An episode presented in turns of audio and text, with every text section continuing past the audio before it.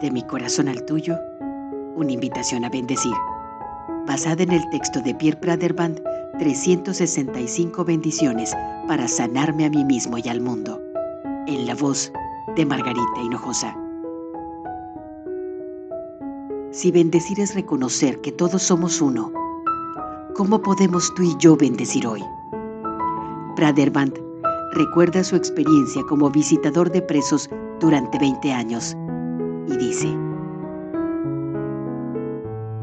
bendición para todos los presos del mundo en su capacidad para perdonar, comenzando consigo mismos.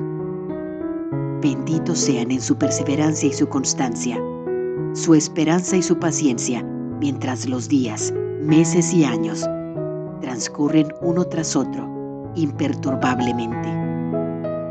Bendita su capacidad para encontrar en lo más profundo de sus corazones el poder de devolver bien por mal, incluso cuando abusen de ellos los guardias o los otros reclusos.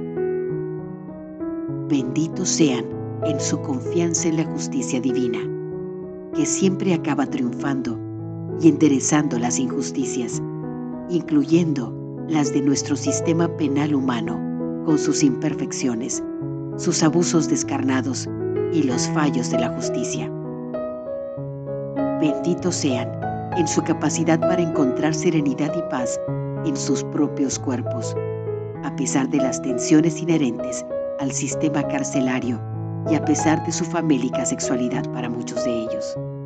Bendición para los miles y miles de reclusos encerrados en celdas de aislamiento las 24 horas del día, para que logren encontrar en sí mismos los recursos necesarios para no rendirse nunca, pase lo que pase. Y para terminar, benditos sean los presos en su capacidad para mantener el contacto con ese espacio de integridad absoluta que reside en lo más profundo de su ser y que ningún crimen, miedo, odio, oscuridad o cualquier tipo de carencia puede alcanzar, así como en su capacidad para alumbrar de nuevo la llama, siempre pura, desbordante, derecha y libre, de su verdadero ser. ¿Y a ti? ¿Qué experiencia de servicio te inspira a bendecir?